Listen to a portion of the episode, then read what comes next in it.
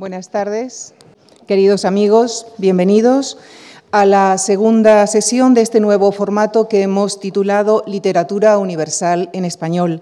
En esta ocasión la protagonista es Emily Dickinson. Y para acercarnos a ella, Laura Freixas dará esta tarde una conferencia y el próximo jueves presentará poemas y cartas de la poeta estadounidense que serán leídos, interpretados por la actriz Julia Gutiérrez Cava. Quisiera expresar a ambas el, el agradecimiento, el inmenso agradecimiento de la Fundación Juan Marc por haber aceptado nuestra invitación. Laura Freixas es escritora, colabora regularmente con el periódico La Vanguardia, pertenece al Parlamento Cultural Europeo y preside Clásicas y Modernas, Asociación para la Igualdad de Género en la Cultura. Ha sido profesora invitada en varias universidades estadounidenses. Sus obras más recientes son Una vida subterránea, Diario 1991-1994 y El silencio de las madres y otras reflexiones sobre las mujeres y la cultura. También ha sido editora, fundó y dirigió la colección literaria El espejo de tinta, donde editó una selección de la correspondencia de la poeta que nos ocupa. Recordarán ustedes que Laura Freixas ya ocupó esta tribuna hace unos años para adentrarse en la figura de Virginia o Virginia Woolf, que, como no, sigue presente en ella, puesto que cuando reflexiona sobre Emily Dickinson, nos recuerda que ella disponía de dos requisitos que Virginia consideraría indispensables para que una mujer pudiera ser escritora, una renta y una habitación propia. Les dejo con Laura Freixas para que nos lleve al mundo, al singular mundo de Emily Dickinson en la conferencia que ha titulado Una genia con habitación propia. Gracias. Hola, buenas tardes. Ante todo quiero dar las gracias a la Fundación Juan Marc por organizar este ciclo de literatura universal en español y por invitarme a dar esta conferencia. Y muchas gracias a todas y todos ustedes por su presencia. Yo voy a hablar de Emily Dickinson, eh, poeta estadounidense del siglo XIX, como saben, y he titulado esta conferencia Una genia con habitación propia, porque si el genio es una capacidad mental extraordinaria para crear o inventar cosas nuevas y admirables, es indiscutible que eh, Emily Dickinson la poseía y que, por lo tanto, cabe en la definición de genio como persona dotada de esta facultad. El problema es que eh, el diccionario solamente contempla la posibilidad de que esta palabra sea masculina, pero como la lengua la hacemos las y los hablantes, eh, creo que lo primero que deberíamos hacer es empezar a utilizar el femenino, que es eh, indispensable en un caso como este. Y la habitación propia, evidentemente, es una referencia, como ha dicho Lucia Franco, que me ha presentado, a la obra de Virginia Woolf del mismo título, donde ella dice que una mujer para escribir necesita dinero y una habitación propia. Como veremos, Emily Dickinson no solo tuvo ambas cosas, es decir, tuvo suficiente dinero ella o su familia como para no tener que trabajar para conseguirlo, sino que el segundo requisito, el de la habitación propia, lo llevó hasta su extremo más radical. O sea, si hay eh, una escritora con habitación propia, mm, por excelencia, es Emily Dickinson, que no solo la tuvo, sino que vivió encerrada en esa habitación propia. Bien, voy a empezar esta historia por un sitio un poco extraño. En 1881, la ciudad de Amherst tenía un observatorio astronómico y decidió nombrar a un nuevo director. Este nuevo director se llamaba David Peck Todd y llegó a la ciudad de Amherst, que es una pequeña ciudad de Massachusetts, a unos 150 kilómetros de Boston, ese año, y llegó acompañado por su esposa Mabel. Mabel escribió, eh, al cabo de poco tiempo de su llegada, escribió a su familia una carta con mucha emoción. Aquí tenemos la ciudad de Amst, que tiene unos 30.000 habitantes todavía hoy. Y eh, Mabel le contaba a sus padres lo siguiente. Os tengo que contar que en Amherst hay un verdadero personaje. Es una señora a la que la gente llama el mito. No ha salido de su casa en 15 años, excepto una vez para ver una nueva iglesia, y entonces se escabulló por la noche y la vio a la luz de la luna. Va siempre vestida de blanco, de pies a cabeza, y se dice que tiene una mente privilegiada. Escribe muy, muy bien, pero nadie la ve nunca. Bien, pues ahora vamos a retroceder y vamos a empezar por el principio. Emily Dickinson, que es evidentemente a quien se refería Mabel Lumistod en esta carta, era hija de Emily Norcross y de Edward Dickinson. Emily Norcross, la madre, es un personaje bastante apagado, bastante oscuro, del que Emily Dickinson habla muy poco. En una visita que le hizo eh, Thomas Higginson, de quien luego hablaremos, en 1862, cuando Emily Dickinson tenía 32 años, Emily le habló de su familia y de su madre le dijo, Nunca tuve una madre. Supongo que una madre es alguien a quien acudes cuando estás preocupada. Fue una mujer muy enferma, pasó varios años en, eh, cama, eh, su hija la cuidó. Muy distinto es el caso del padre, Edward Dickinson, un hombre de fuerte personalidad, decidido a hacerse rico, cosa que consiguió, eh, era abogado, eh, fue uno de los hombres más notables de la ciudad, fue diputado por Massachusetts en el Congreso, en Washington, y decía a su hija, su corazón era puro y terrible y nunca hubo otro igual, Después de su muerte también escribió en una carta que soñaba con su padre todas las noches y cada noche tenía un sueño diferente. Y luego hay una anécdota que ella le contó al mismo que he citado antes, a Thomas Higginson, que me parece muy significativa, y es que ella le dice a Higginson, no aprendí a leer la hora en el reloj hasta que tuve 15 años, porque mi padre me lo enseñó muchos años atrás, pero yo en realidad no lo entendí, pero no me atreví a decirle que no lo había entendido y tampoco me atreví a decírselo a nadie porque no llegara a sus oídos, de modo que hasta los 15 años no, no supe leer la hora. Bueno, aquí tenemos a los mismos en un daguerreotipo y aquí tenemos un retrato de sus tres hijos, eh, esta es su casa, y un retrato de sus tres hijos en la infancia. Eh, Austin, el mayor, nació en 1829, poco después vendría Emily y finalmente Lavinia. Aquí tenemos un retrato, eh, un daguerreotipo de cada uno de ellos. Emily Dickinson tuvo una buena educación, aunque breve. Fue a un colegio en Amherst, que había sido solo para niños, pero que se abrió a las niñas eh, dos años antes de que ella entrara. Allí estudió latín, literatura, botánica. Todo esto se ve en su poesía porque es perfectamente capaz de utilizar palabras muy concretas, muy adecuadas, eh, pues, eh, geológicas, de eh, llamar a un mineral exactamente por su nombre, por ejemplo, pero sobre todo se ve que la educación fue muy buena porque despertó en ella el afán de aprender y de hecho la palabra más frecuente en su poesía es el verbo inglés to know, que quiere decir saber, conocer y además porque vemos en ella, cuando la leemos, una enorme capacidad de abstracción, de síntesis y de razonamiento, y de ahí algunos de sus versos famosos, que son como fórmulas muy concentradas. Por ejemplo, este, que es famosísimo, Parting is all we know of heaven and all we need of hell. Eh, separarse o despedirse es todo lo que sabemos del cielo, es decir, lo único que sabemos sobre la existencia del cielo es que las personas se mueren y esa despedida es todo lo que necesitamos de infierno. Ese es el, infierno en la tierra. Eh, la muerte es precisamente uno de los grandes temas de Emily Dickinson, muy marcada por algo que por lo demás era muy frecuente en el siglo XIX, afortunadamente ya no ahora, como es la muerte súbita de personas jóvenes. Eh, y la muerte además no se había convertido, como lo es ahora, en un tópico, eh, perdón, en un, en un tabú, en algo que apenas se puede mencionar. Eh, la muerte de su prima segunda y amiga Sophie Holland la marcó tanto que eh, sus padres la sacaron de la escuela y la enviaron durante unas semanas a Boston a casa de unos parientes. Y lo otro que sucedió en esta escuela fue que conoció a una persona que sería muy importante en su vida, a Susan Gilbert. Aquí la tenemos a Susan. A los 17 años terminó la escuela y fue a la universidad. ¿Cómo, dirán ustedes, la universidad, una chica en el siglo XIX? Bien, en Estados Unidos, en el siglo XIX, había muchas y muy buenas universidades que eran solamente para chicos, como en el resto del mundo, pero también se crearon, y curiosamente siguen existiendo cientos de ellas, universidades exclusivamente para mujeres. A una de ellas fue Emily Dickinson, a esta, Mount Holyoke, que está eh, a muy poca distancia de su ciudad natal, 15 kilómetros, pero en esa época en que no se viajaba, eh, eso requería que ella viviera allí, en la universidad, universidad en la que, por cierto, muchos años después enseñaría a Jaime Salinas, y eh, por motivos que no sabemos, solamente estuvo un curso.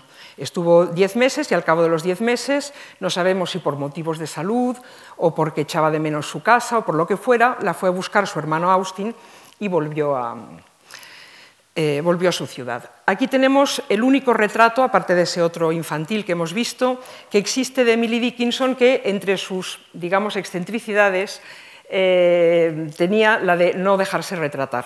Entonces, este es el único retrato que, se le conoce, eh, que data de cuando ella tenía 17 años.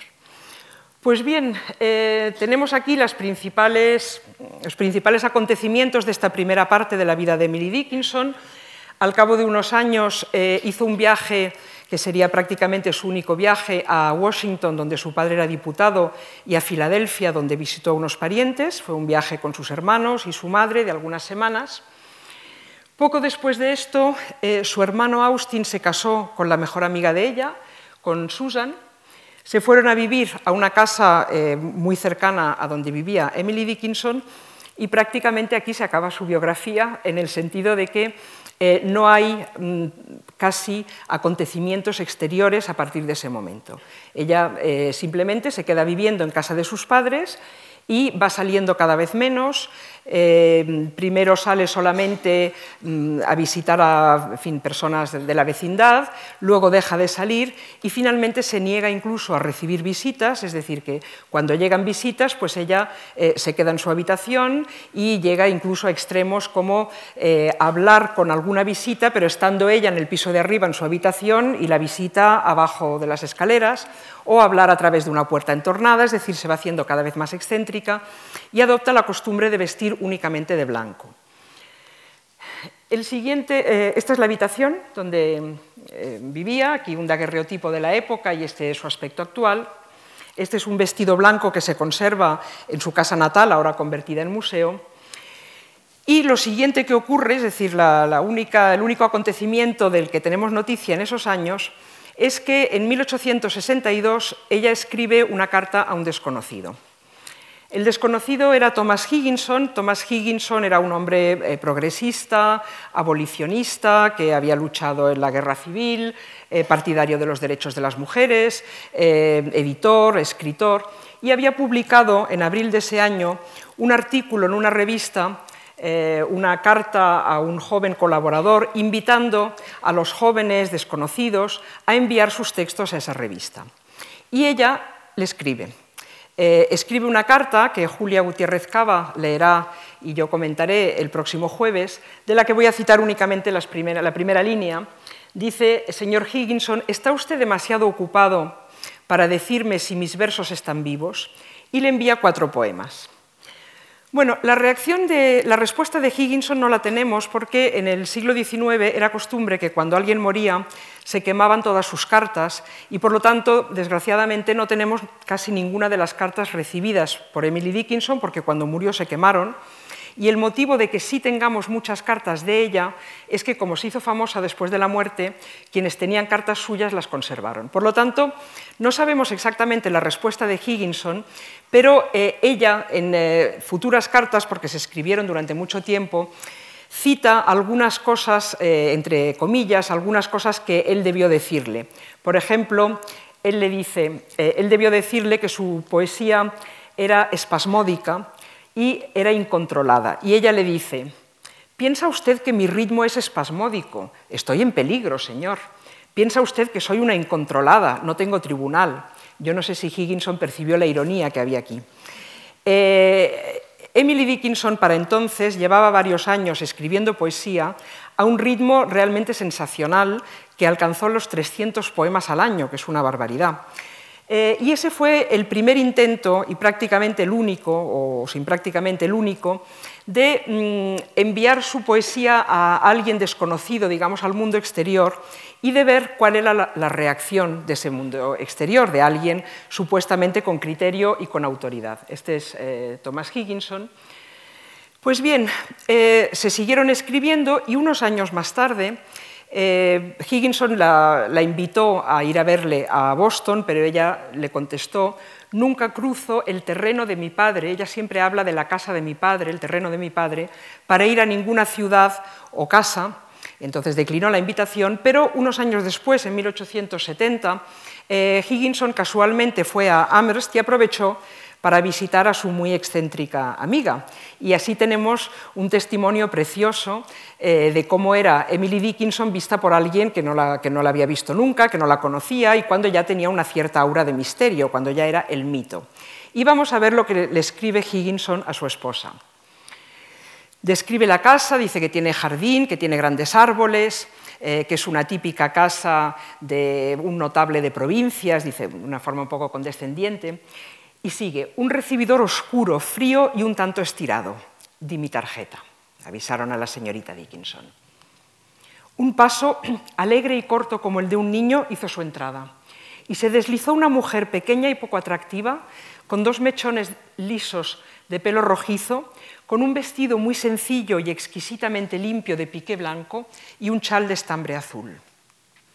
Me tendió dos lirios que puso en mi mano como lo haría un niño y dijo, estos son mi presentación, con una suave, asustada y entrecortada voz infantil, y añadió sin aliento, perdóneme por estar sobresaltada, nunca veo a extraños y apenas sé lo que digo.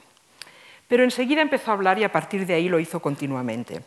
Yo creo que eh, todo esto era un show, era una pieza, era una obra de teatro que ella estaba poniendo en escena eh, y que Higginson cayó de cuatro patas y se lo creyó todo, todo este infantilismo y tal, pero luego ella se olvidó y ya habló normal.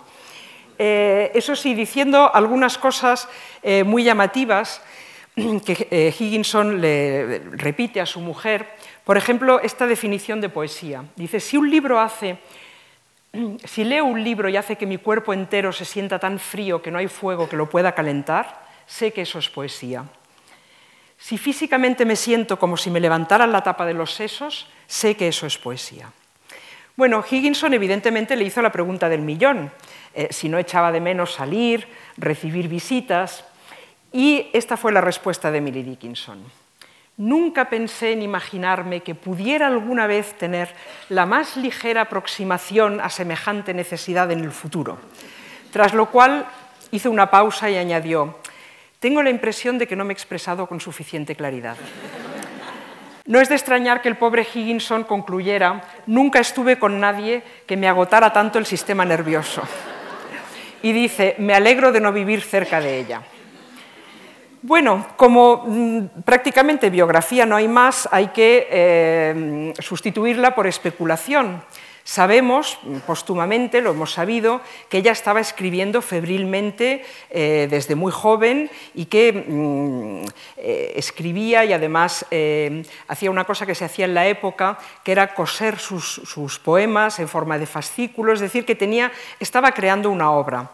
Evidentemente, la primera pregunta es ¿Por qué no publicó esa obra? Que luego cuando se publicó, como contaré, fue un bestseller inmediatamente. ¿no? Pues bien, eh, ella lo dice, eh, en varios de sus versos alude a esa posibilidad, de una forma bastante despectiva. Por ejemplo, dice, la publicación es la subasta de la mente del hombre. La pobreza justificaría una cosa tan vil. Tiene una actitud eh, como vemos, aristocrática, que eh, es bastante frecuente en el siglo XVII, en el siglo XVIII. Eh, las personas de la clase alta pues, no, se desvivían por publicar o, no publicaban. y luego tiene un poema que empieza diciendo I am nobody, no soy nadie, y termina así.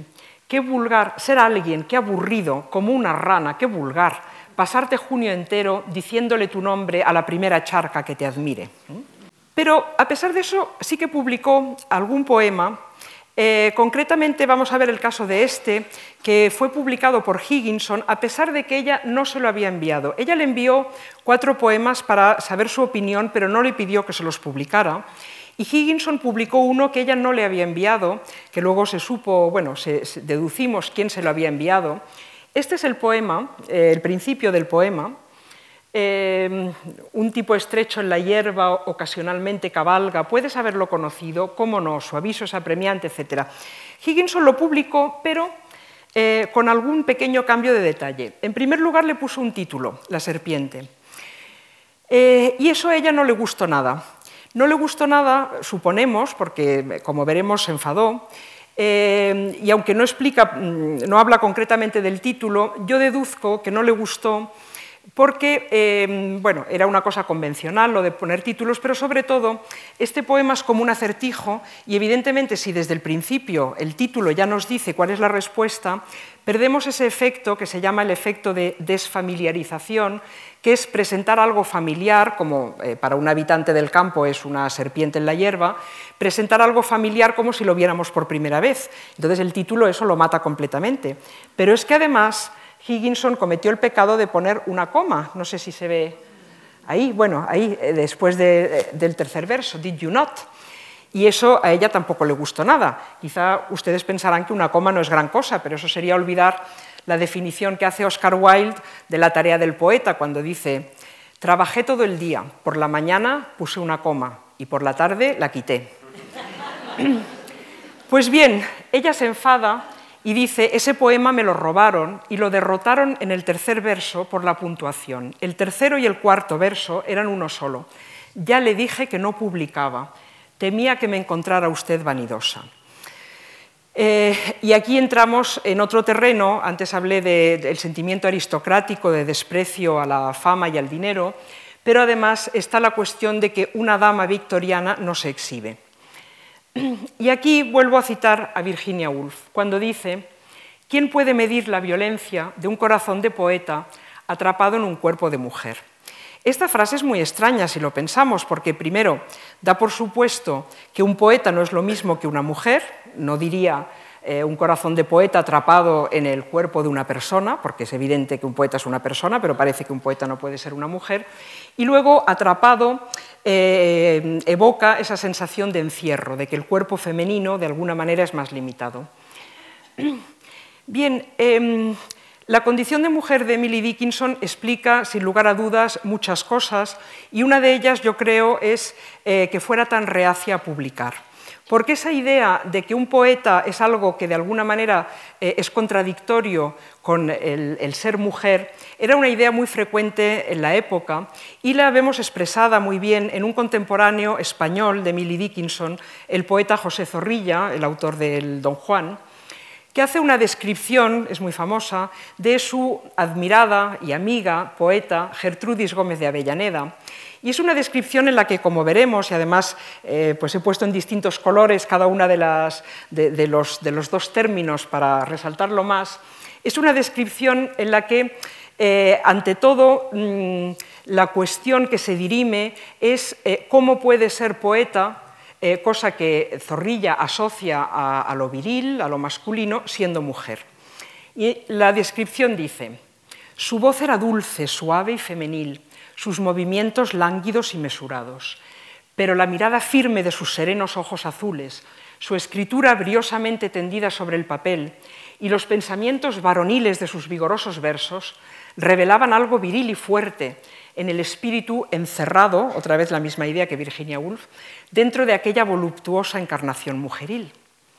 Nada había de áspero, de anguloso, de masculino, en fin, en aquel cuerpo de mujer y de mujer atractiva, ni coloración subida en la piel, ni espesura excesiva en las cejas, el pobre hombre está desconcertado, ni bozo que sombreara su fresca boca. Era una mujer, pero por un error de la naturaleza. Bien, esta idea es muy frecuente, eh, como digo, es un tópico realmente en el siglo XIX, y la expresan también muchas mujeres, por ejemplo, Elizabeth Barrett Browning, una poeta muy admirada por Emily Dickinson, que hablando de George Sand, o dirigiéndose a George Sand, dice, oh tú, mujer de gran cerebro, y hombre de gran corazón. Pero, como es frecuente, cuando las mujeres expresan ideas patriarcales y expresan esas porque en su entorno no existen otras, las expresan dándole un significado o un valor distinto. Lo que para Zorrilla era una especie de monstruosidad, un error de la naturaleza, algo bastante inquietante y en todo caso negativo, Barrett Browning lo expresa como algo positivo, como algo enriquecedor.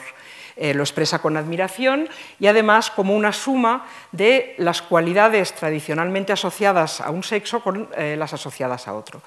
Pero el hecho es que Fuera como fuese, eh, la fama de mm, eh, las escritoras era una fama bastante turbia, ¿no? incluso, bueno, estoy pensando eh, mucho más, en una época mucho más cercana a la nuestra, María de la Ole Járraga escribió muchísimas obras de teatro, que todas ellas fueron firmadas y apareció como autor su marido, Gregorio Martínez Sierra, Y ella, eh, cuando lo explica en sus memorias, dice que uno de los motivos fue que no quería que la asociaran a esa mala fama, un poco ridícula, eh, que se mm, atribuía a las mujeres escritoras. Y la misma Emily Dickinson, en un poema, habla de la gloria de las mujeres famosas, diciendo que es brillante pero trágica. Y si nos vamos al entorno más inmediato de Emily Dickinson, vemos que su padre, por una parte, era partidario de la educación de las mujeres, afortunadamente, y decía que si ellas tuvieran oportunidades iguales a sus talentos, no serían inferiores a nuestro propio sexo en cuanto a mejorar las ciencias, pero, dice, lamentaría ver a una nueva Madame de Stael, escritora eh, muy famosa del siglo XIX, especialmente si alguien quisiera hacer de ella su pareja. Eh, luego, un famoso escritor eh, novelista mm, americano del siglo XIX, Nathaniel Hawthorne, conocido por la letra escarlata, eh, tiene esta frase que también es muy famosa, la maldita muchedumbre de escribidoras. Y en el entorno también inmediato de Emily Dickinson, en una revista que se leía en su familia, una de esas revistas literarias tan populares en el siglo XIX, alguien que quizá era un amigo de la familia, Samuel Bowles, escribe un artículo sobre un tipo de escritura que abunda demasiado, que apela a las simpatías del lector más que tener calidad por sí misma. Sus autores son principalmente mujeres. Mujeres con talento, quizá, pero pobres, solitarias y desgraciadas. Claro, yo entiendo, eh, y sin duda este es uno, de los motivos por los cuales ha habido relativamente pocas escritoras, mujeres, eh, que a una le disguste eh, someterse a ese escrutinio público, a esas reacciones de hostilidad, de desconfianza, de desprecio, por lo cual Emily Dickinson eh, escribir escribía, pero tampoco se obstinó demasiado en publicar. Y de hecho, no se trata solamente de algo muy antiguo, porque eh, cuando yo era editora y publiqué esa correspondencia de Emily Dickinson que ha mencionado Lucia Franco, eh, salió una crítica en un periódico español, era el año 89 creo, donde decía lo siguiente, recluida en la vivienda de sus padres, Emily Dickinson armó a lo largo de su vida una obra que demuestra, yo al llegar aquí estaba muy intrigada porque me parece muy difícil eh, resumir los 2.000 poemas de Emily Dickinson en una sola cosa demostrada, pero en fin, vamos a ver.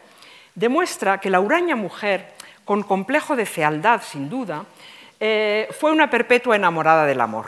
O sea que era muy fea, ningún hombre le hizo caso, entonces no le quedó más remedio que ser un genio o una genia. Bien, ¿y por qué la reclusión? Este es el gran misterio. En primer lugar, hay una cosa muy obvia que yo creo que se, tiende a, no mencionar siquiera, pero que es muy importante, que son las obligaciones familiares. Su madre pasó, creo que fueron siete años en cama, y tanto Emily como su hermana, que quedó soltera también, se dedicaron a cuidarla. De hecho, por ejemplo, en una carta eh, dice Emily, iría a verte, le dice a una amiga, si pudiera dejar la casa o a mi madre. No salgo en absoluto por si padre viene y me echa en falta o echa de menos algún pequeño acto que yo pudiera olvidar si me fuera. Eh, por ejemplo, parece ser que su padre solo quería comer el pan que Emily amasaba y horneaba. Se ha, dicho que era víctima de un padre, represivo, eh, se ha dicho que era una solterona neurótica, se ha dicho que tenía una idea romántica del artista eh, y se la ha comparado, por ejemplo, con Zoró, que por la misma época se fue a vivir a una cabaña eh, junto a un lago, en los bosques, donde escribió su obra Walden.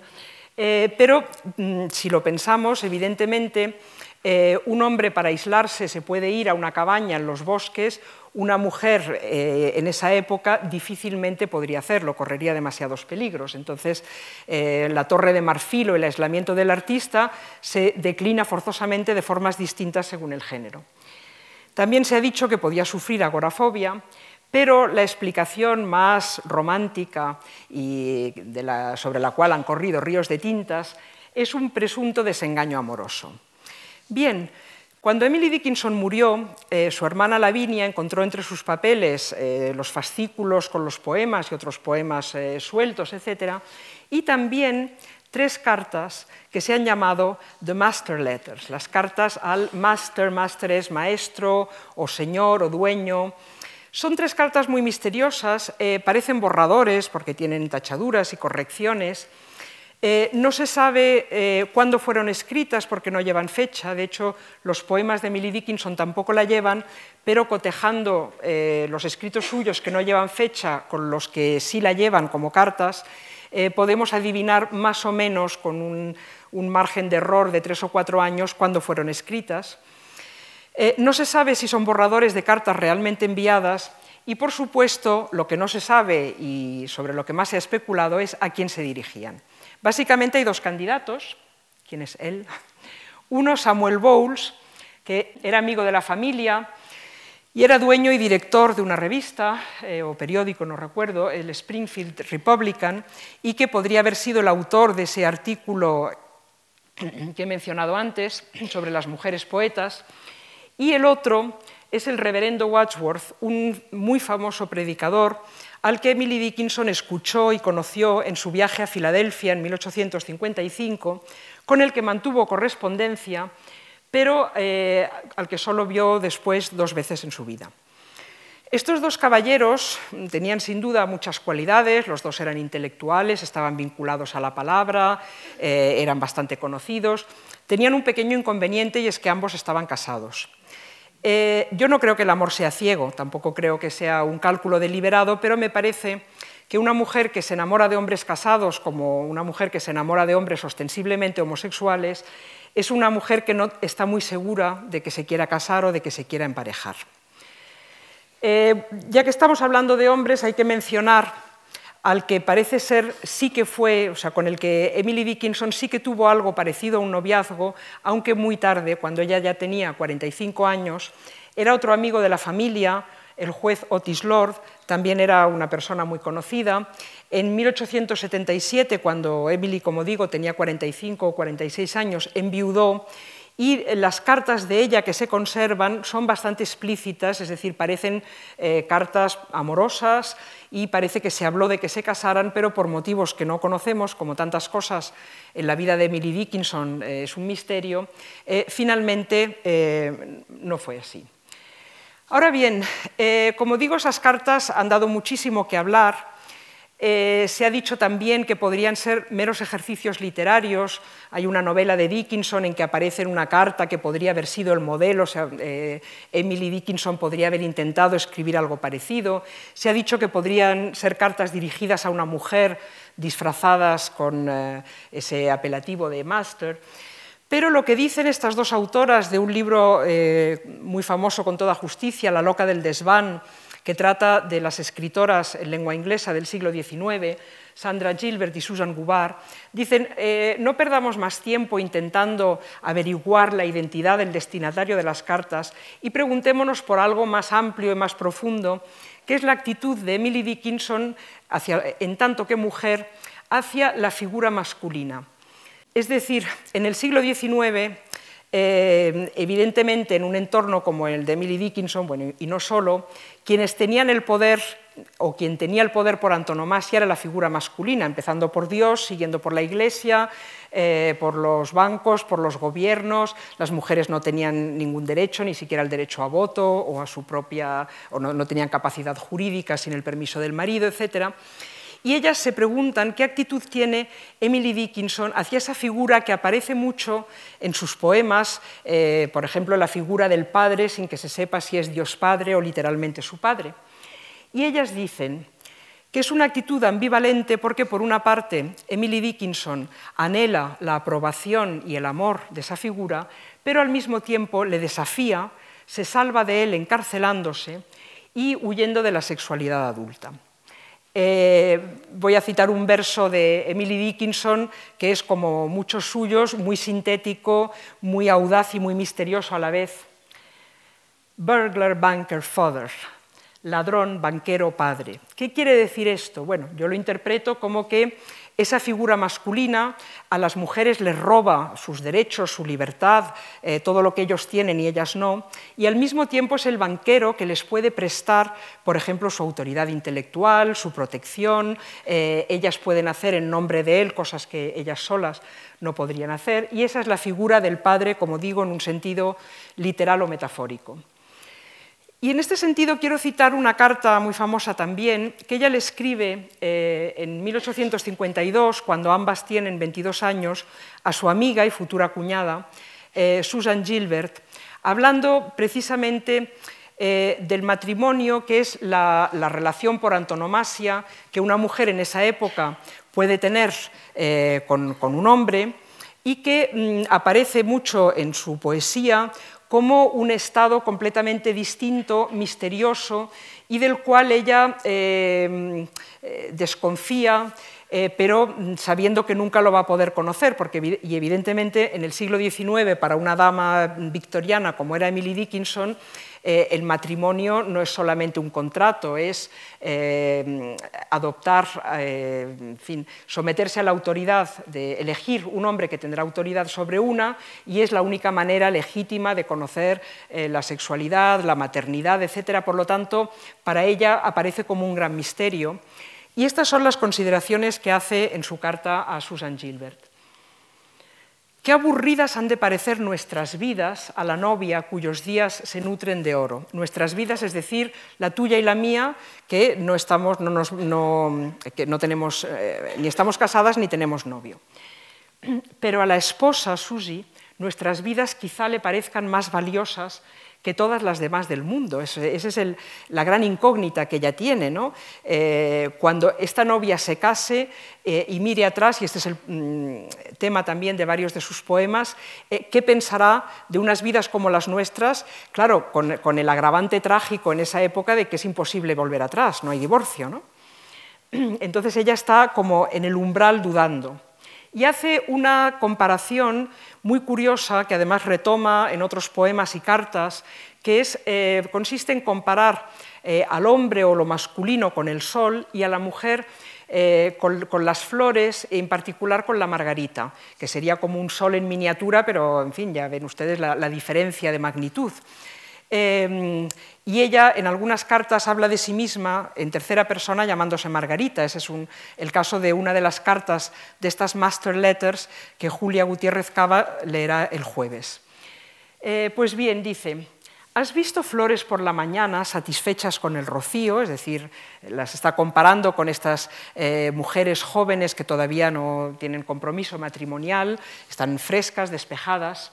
Y estas mismas dulces flores al mediodía con las cabezas dobladas de angustia ante el poderoso sol. Es muy fuerte la imagen, ¿no? Están cabizbajas, sojuzgadas, sometidas, dobladas de angustia ante el poderoso sol. Pero la paradoja está en esto. ¿Piensas que estos capullos sedientos no necesitarán ahora nada más que rocío? No. Llorarían por la luz del sol y suspirarían por el ardiente mediodía, aunque los marchite y los abrase. Y fijaos con qué angustia termina la carta diciendo, oh Susi, cuando lo pienso, tiemblo a veces por miedo a sucumbir yo también. Bien, en tanto que mujer, Emily Dickinson solo podía elegir prácticamente entre tres modelos. Bueno, estaba el de la prostituta, pero en fin, dentro de, su clase social eh, eso no se contemplaba, eh, que son la niña, el ángel del hogar y la loca. Eh, y si algo está claro es que Emily Dickinson no quería ser ángel del hogar. Y eso nos recuerda lo que dice Virginia Woolf, eh, una vez más, en una habitación propia, cuando dice que una mujer para escribir tiene que matar al ángel del hogar. Y dice, si se te aparece, tírale un tintero, eh, evocando la escena famosa de Lutero tirándole un tintero a la aparición del diablo.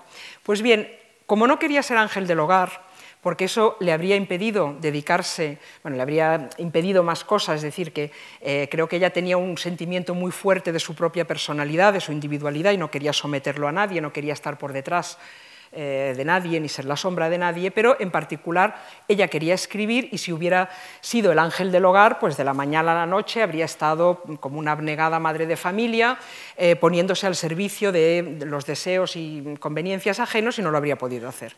Entonces, claramente esto no quiere. Y eso hace que le queden otros dos papeles, que son el de niña y el de loca.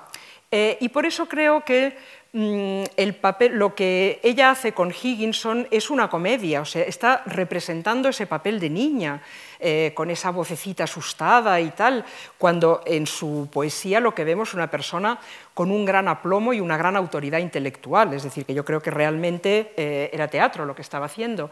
Eh, igual que se disfraza de blanco y hace todas esas excentricidades porque eh, podía ser niña, podía ser loca, que eso, la excentricidad, la locura, es una manera de escapar al dilema de tener una vida de hombre, que no es posible porque no es accesible, o una vida de mujer como ángel del hogar, que ella no quiere. Entonces, pues bueno, ella está loca y por lo tanto no es ni una cosa ni otra.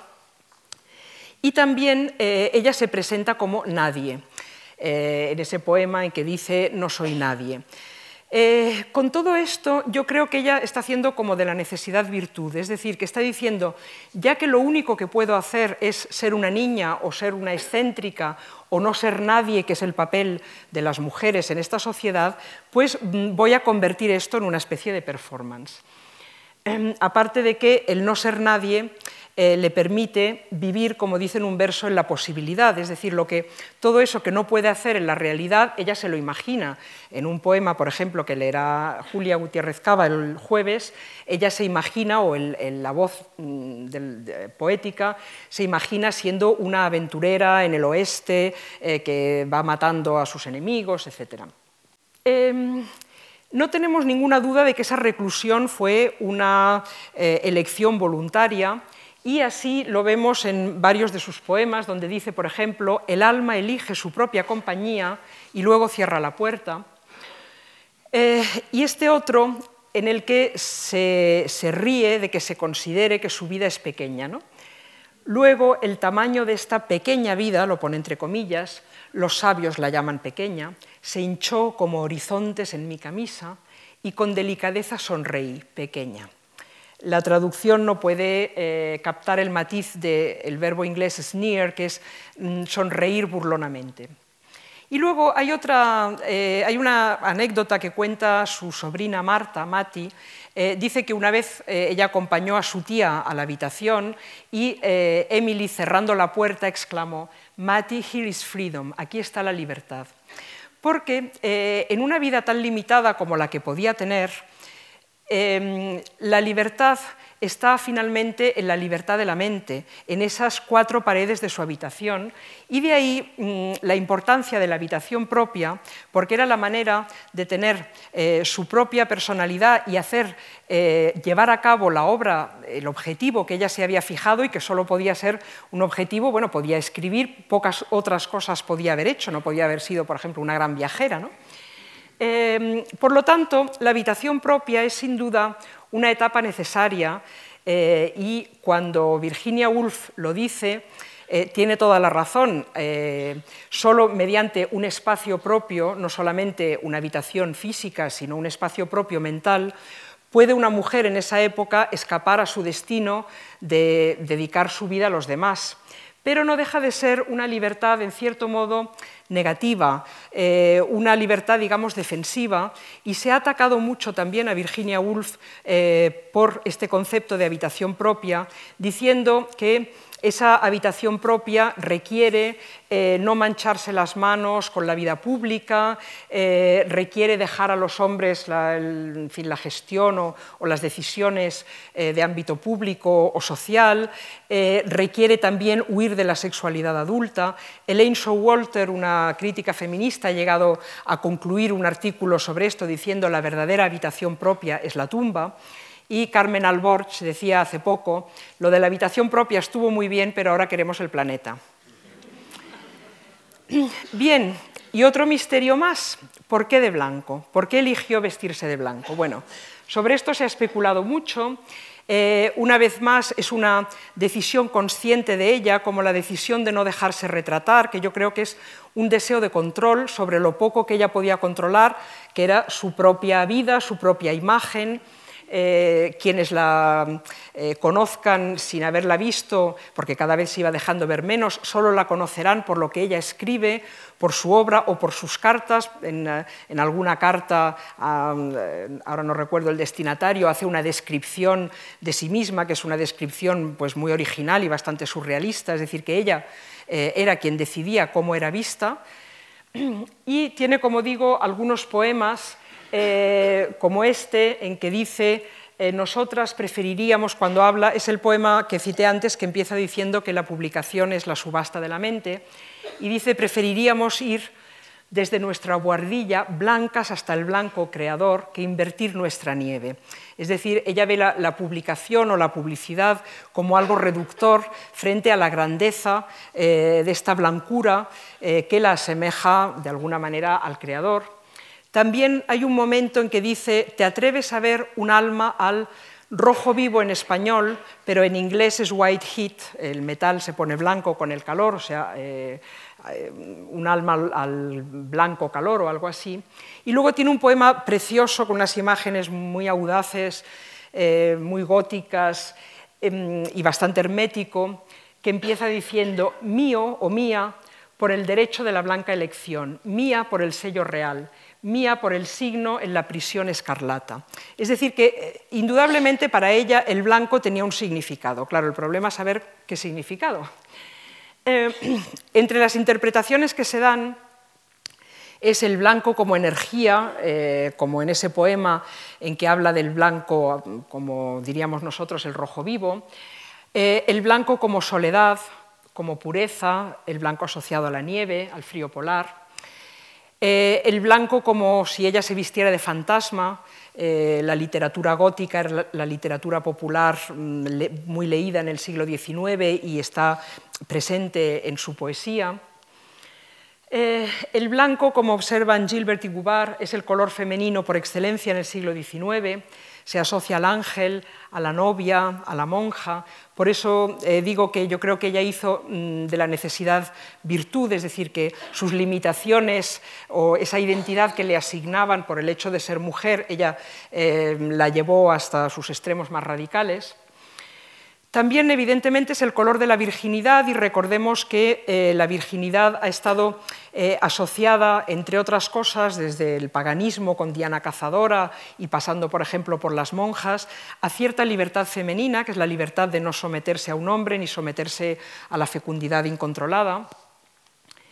El blanco evidentemente evoca también la mortaja y por lo tanto la muerte, que es uno de los grandes temas de Emily Dickinson, y se ha dicho que para ella eh, el blanco significaba que ella había muerto para el mundo y había renacido con otra identidad, la identidad de poeta. Pero a mí me parece que sobre todo eh, el significado más, más claro para, en el caso de Emily Dickinson, del blanco, es la página en blanco que representa la libertad de la mente. O sea, eh, ella puede crear un mundo simplemente con tener una página en blanco. Antes he hablado de los hombres que podían haber sido importantes en la vida de Emily Dickinson eh, y ahora voy a hablar de las mujeres. Mm, aquí hay un gran misterio. ¿Cómo puede alguien tan inteligente, culto, leído, eh, con tanta ambición intelectual como Emily Dickinson, dedicar prácticamente toda su vida a una sola mm, cosa, a un solo empeño, eh, como es escribir poesía. Eh, la escritura mm, es algo que requiere mucha energía, es fatigoso, es muchas veces doloroso, es muy incierto y es muy difícil hacer algo así sin tener ningún reconocimiento exterior. Eh, cuando a Borges un amigo le decía, ¿y por qué publicamos? Él decía, para dejar de corregir. Pero eso es la respuesta de alguien que ya tiene editor. La pregunta aquí es, eh, ¿para qué publicamos? Habitualmente publicamos ante todo para, tener, para que nos tranquilicen y nos digan que eso que estamos haciendo merece la pena, que hay alguien ahí eh, para escucharlo, que lo entiende, que somos capaces de llegar a alguien. Y sin embargo vemos que Emily Dickinson aparentemente eso no lo tuvo. Eh, ya hemos visto sus relaciones con Higginson, que Higginson la apreciaba y estaba bastante desconcertado, me parece, por esa extraña amiga suya, pero mm, no era muy partidario de su poesía, le parecía, la encontraba demasiado anticonvencional. Eh, le aconsejó explícita o implícitamente que la convirtiera en más convencional, poniéndole títulos, cambiando la puntuación, etcétera, etcétera. Ella no le hizo el menor caso, siguió amablemente escribiéndole, pero pasó completamente. Y nos preguntamos, ¿tan segura estaba de sí misma como para no necesitar a nadie? Bueno, pues eh, Emily Dickinson sí tenía alguien que la reconocía, que la entendía, eh, con quien hablaba, alguien que era su interlocutor, o mejor dicho, su interlocutora, y era Susan Gilbert. Eh, su mejor amiga, su cuñada, su vecina, porque vivía enfrente, a la que escribió eh, cientos de cartas y envió muchísimos poemas. Y sabemos que a ella, aunque también en este caso se ha perdido la mitad de la correspondencia, sabemos que a ella sí que le hacía caso. Concretamente hay un poema eh, que sabemos que se lo envió, que a Susan no le gustó la segunda parte del poema y Emily lo cambió completamente. Y em, eh, aparte de toda la correspondencia que tiene con ella, Emily le dice en en un momento dado a Susan algo que para eh, Emily es el mayor elogio, porque eh, Emily Dickinson era eh, una gran lectora y admiradora de Shakespeare. Por ejemplo, a Higginson le dijo que cuando leía Shakespeare se quedaba pensando, ¿para qué más libros? Em, para ella Shakespeare es lo que está por encima de todo y le dice o le escribe a Susan Gilbert, con excepción de Shakespeare, Tú me has transmitido más conocimiento, recordemos cómo valoraba ella el conocimiento, que cualquier otro ser vivo. Eso por una parte. Por otra parte, em, Emily Dickinson necesitaba también modelos, modelos de escritor, mm, porque eh, como modelo no nos basta la obra, necesitamos también saber cómo han vivido las personas que han creado esas obras para saber si nosotros o nosotras podemos hacer lo mismo. Y em, no sirve, a una mujer no le sirven los modelos masculinos porque son modelos que parten de unas circunstancias muy distintas a las propias. Por ejemplo, he puesto el, caso de, de, Zoró, que se fue a vivir a una, cabaña en los bosques. Esto Emily Dickinson evidentemente no lo podía hacer. Entonces ella necesitaba saber que había mujeres eh, contemporáneas suyas que habían dedicado la vida a escribir y habían salido con bien de ello, y las encontró en varias figuras que sabemos que ella leía, leía su obra y también leía sus biografías y las admiraba mucho y habla de ellas como si fueran amigas, y fueron estas. Eh, George Sand, de quien ya hemos hablado, George Eliot, eh, Elizabeth Barrett Browning y las hermanas Bronte, en particular Emily, Em, cuya vida se parece bastante a la de Emily Dickinson, porque también vivió toda su vida en casa de sus padres, saliendo muy poco, también estuvo muy marcada por las muertes eh, próximas. Eh, también escribió una obra que no vio publicada, intentó publicarla con seudónimo, eh, la publicó solo, solo se publicó póstumamente. Bueno, lo que pasa es que ella, Emily Bronte murió a los 30 años y Emily Dickinson murió bastante más tarde. Pues bien, ya estamos llegando al final. Hemos visto los poquísimos hitos de su biografía. Eh, en 1874 murió su padre. En el 77 enviudó el juez eh, Otis Lord y hubo, parece ser, este breve noviazgo que no llegó a cuajar. En 1882 eh, murió la madre y ella murió en 1886 y muy poco después, bueno, cuatro años después, eh, se publicaron por primera vez algunos de sus poemas. Y para explicar cómo se hizo esta edición, tengo que volver a los personajes del principio. ¿Se acuerdan ustedes de Mabel Loomis Todd, que eh, era la esposa del astrónomo que había llegado a Amherst y que había escrito a su familia sobre el mito, que por cierto nunca llegó a verla, a Emily? Eh, Mabel se hizo enseguida amiga de la familia más conocida del lugar, que era la familia Dickinson, y se enamoró de ella Ned, el hijo de Austin Dickinson y de Susan Gilbert, a pesar de que ella era una señora casada. Bueno, ella le rechazó con toda la delicadeza que pudo, a pesar de lo cual a él le dolió mucho, pero resulta que no era Ned el único en estar enamorado de Mabel, también lo estaba su padre. Y aquí eh, ella sí que cedió.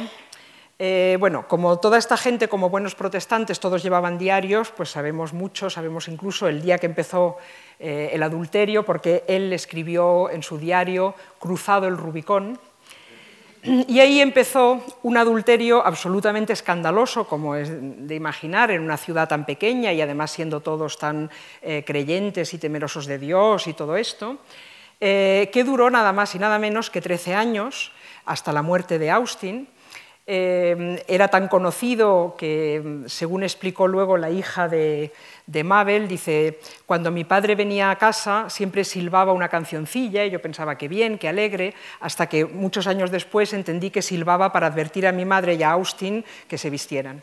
Bien, es de suponer, no sabemos mucho, pero es fácil suponer eh, los sentimientos que esto causó en Susan Gilbert, la esposa de Austin. Eh, el matrimonio no era feliz, pero en fin, era respetable y ella había sido deshonrada ante toda la ciudad. Es más difícil suponer cuáles fueron los sentimientos de Emily, dividida entre su amistad eh, con Susan, su amor por su hermano y esa desconocida que no sabía, en fin, a la que no llegó a ver nunca.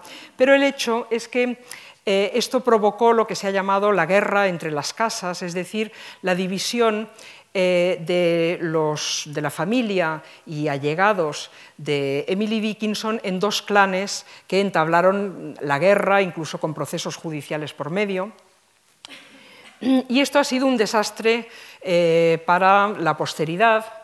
Por una parte, Thomas Higginson y Mabel Loomis Todd se aliaron para publicar los poemas eh, de, Emily Dickinson y ellos fueron los que hicieron la primera edición.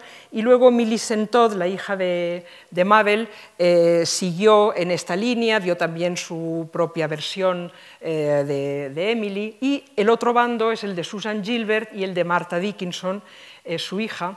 Y el resultado, como digo, desgraciadamente de esa guerra eh, no solamente es eh, que haya muchas versiones contradictorias, sino que los famosos fascículos eh, fueron deshechos y que en las cartas que se conservan de Emily Dickinson hay muchas tachaduras y cortes porque cada bando, digamos, quería que Emilia corroborara su propia versión de la historia y cuando no la corroboraba, pues eh, tacharon las cartas o las destruyeron o las mutilaron y nunca sabremos qué es lo que había realmente en estas cartas, ¿no? cuando eh, Emily se refiere a la familia.